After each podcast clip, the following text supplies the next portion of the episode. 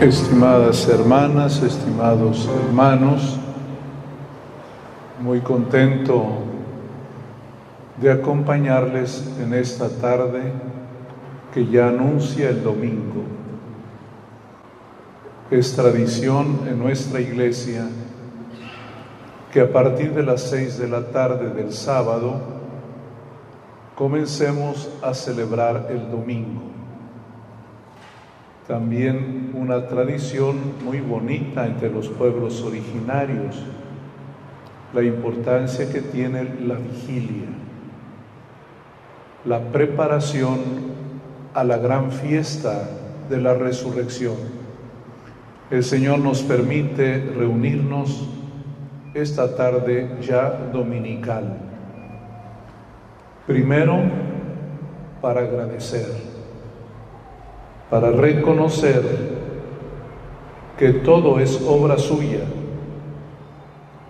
Es más, que nosotros somos de Él, que nuestras comunidades únicamente le pertenecen a Él, que Él es el Señor, Él es nuestro Dios. Y también hemos venido a escuchar lo que el Señor nos dice en este momento del caminar de sus comunidades. Agradezco mucho la presencia de mis hermanos sacerdotes, los párrocos, el Padre Enrique, vicario episcopal, y desde luego aquí Monseñor Juan Carlos, nuestro diácono, todos. Gracias por caminar junto a sus comunidades. Venimos pues también a oír qué nos dice el Señor en este momento espiritual, en este momento de este renacer al entusiasmo misionero de nuestra iglesia. El Papa Francisco dijo hace unos pocos años, sueño con una iglesia misionera. Y creo que ese sueño todos lo compartimos. Sabemos que no podemos reservarnos para nosotros mismos lo que Dios nos regala, que es necesario compartirlo con los hermanos, con las hermanas. Y el Señor nos va dando sus indicaciones, cómo quiere Él que sea su comunidad, cómo el Espíritu Santo teje esta, este manto, este vestido del resucitado, porque nosotros estamos tejiendo la túnica de Jesús, el resucitado. Y nos dice el Señor cómo se teje en su casa. Y nos ha dado una indicación, la más importante, la humildad, hacerse pequeños. No hay comunidad donde hay soberbia. No hay comunidad donde algunos se sientan superiores a los demás. La comunidad se hace así a nivel de tierra, como estamos ahorita todos aquí, al mismo nivel. Y esto lo dice la palabra porque eso ya se cumplió en Jesús. Dice el apóstol San Pablo en la carta a los filipenses, Cristo no retuvo ávidamente su título divino, sino que se hizo el último de todos, se hizo esclavo. Allí tenemos el modo como se construye la iglesia, cómo se teje la comunidad dándole el lugar que a cada uno le toca. O como dijo el libro del eclesiástico al final, El que es humilde anhela escuchar, sabe escuchar. En nuestro país, en México, iniciamos desde hace algunos tres años lo que llamamos el proceso de escucha, oír al otro, escucharle. Puede decirnos cosas alentadoras o no, pero cuánto bien se hace donde nos comunicamos. Dicen que la palabra es terapéutica es decir, cura las relaciones entre las personas. Una nueva modo, un nuevo modo de convivir. O como dicen aquí entre ustedes sabiamente, el buen convivir tiene su letra A, escuchar. La gente humilde anhela escuchar. El soberbio anhela hablar, quiere que lo escuchen. En cambio, la comunidad se teje en la escucha de unos y otros. Y también lo oímos en el Evangelio con esta parábola, la parábola de un banquete Jesús dijo algo a los invitados, pero también le dio un mensaje al anfitrión, al que invita. A los invitados les dijo, no peleen el primer lugar, porque los últimos o el que se ensalza será humillado y el que se humilla será enaltecido. En la comunidad debemos de tener cuidado de no luchar por el primer puesto, el último, que todos queramos estar en el último lugar. El primero lo tienen los demás. Por eso también le dijo al que invitó a la comida, no invites al que te puede pagar, al que te puede retribuir o devolverte la invitación. Invita al que es más pobre, al que no te va a regresar la invitación. Es vivir la gratuidad, hacerlo todo gratuitamente, sin esperar nada a cambio. Esto no es fácil.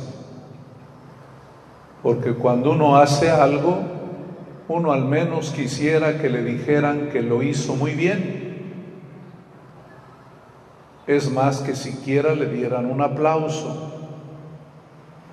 Pero no es así. No debe ser así. No esperar nada a cambio. Está por iniciarse una nueva etapa en este camino de integración comunitaria, todas sus parroquias haciendo un mismo camino o tejiendo la misma túnica de Jesús resucitado. Ahora salen a compartir su experiencia sencilla, testimonial, difícil, porque el mensaje cristiano y la vida cristiana nunca han sido fáciles. Apenas oímos hace pocos días, hace ocho días, que el Señor decía, entren por la puerta angosta, entren por la humildad, por la sencillez. Vamos a pedir esto al Señor hace muchos años, muchísimos años, allá por el año 65, que le preguntaron al Papa San, Juan, Pablo VI ¿Qué debemos entender por comunión eclesial? Y dijo, la comunión tiene dos componentes, uno afectivo y otro efectivo. Son dos cosas, el afecto y la acción tienen que ir juntos. Querernos para trabajar juntos, estimarnos. El afecto, el cariño es la puerta de la misión, pero hay que pedirle esto al Señor. Al empezar la misa, al saludarlo les dije palabras del apóstol Pablo, la gracia de nuestro Señor Jesucristo, el amor del Padre y la comunión del Espíritu Santo. Gracia, amor, comunión perfectamente trabadas. Cristo nos da la gracia es decir, nos dice que el amor es gratuito, que Él vino y no cobró nada. Dirá San Pablo, en la cruz de Cristo se rompió la factura de la deuda que teníamos con Dios. La gracia de Jesucristo. El amor viene del Padre y la comunión, la unidad de la iglesia, es obra del Espíritu Santo. Eso es lo que queremos vivir en esta zona, en este espacio de nuestra iglesia diocesana. Tengo mucha esperanza en ustedes. Es más, tengo mucha esperanza en que el Espíritu Santo seguirá actuando en ustedes. Déjense guiar por su espíritu. Si logramos tejer la unidad en esta parte de nuestra arquidiócesis, será posible seguirla tejiendo en otras zonas de nuestra iglesia diocesana. Como siempre me gusta pedir más y más, le dije al, a Monseñor Juan Carlos, le decimos Canito, le dije a Canito, pues hay que seguirle y ahora nos vamos a la loma larga.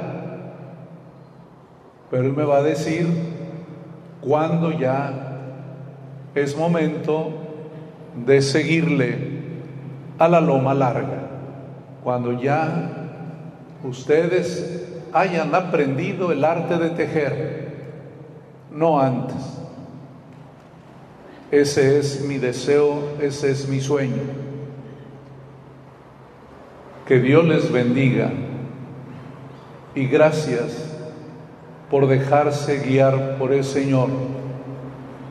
Gracias por su disponibilidad. Gracias a los que les acompañan con la metodología. Y desde luego muchas gracias aquí a mis hermanos sacerdotes, porque no es fácil dejar nuestra agenda de cada día. Este es un plus de su ministerio, pero este es su ministerio no están haciendo ningún favor. Es gracia. Gracia para el pueblo y desde luego gracia también para nosotros. Así es que esta tarde dominical, viéndolos a ustedes, casi miro la aurora y me emociona mucho que tejamos la túnica del resucitado. Que Dios les bendiga.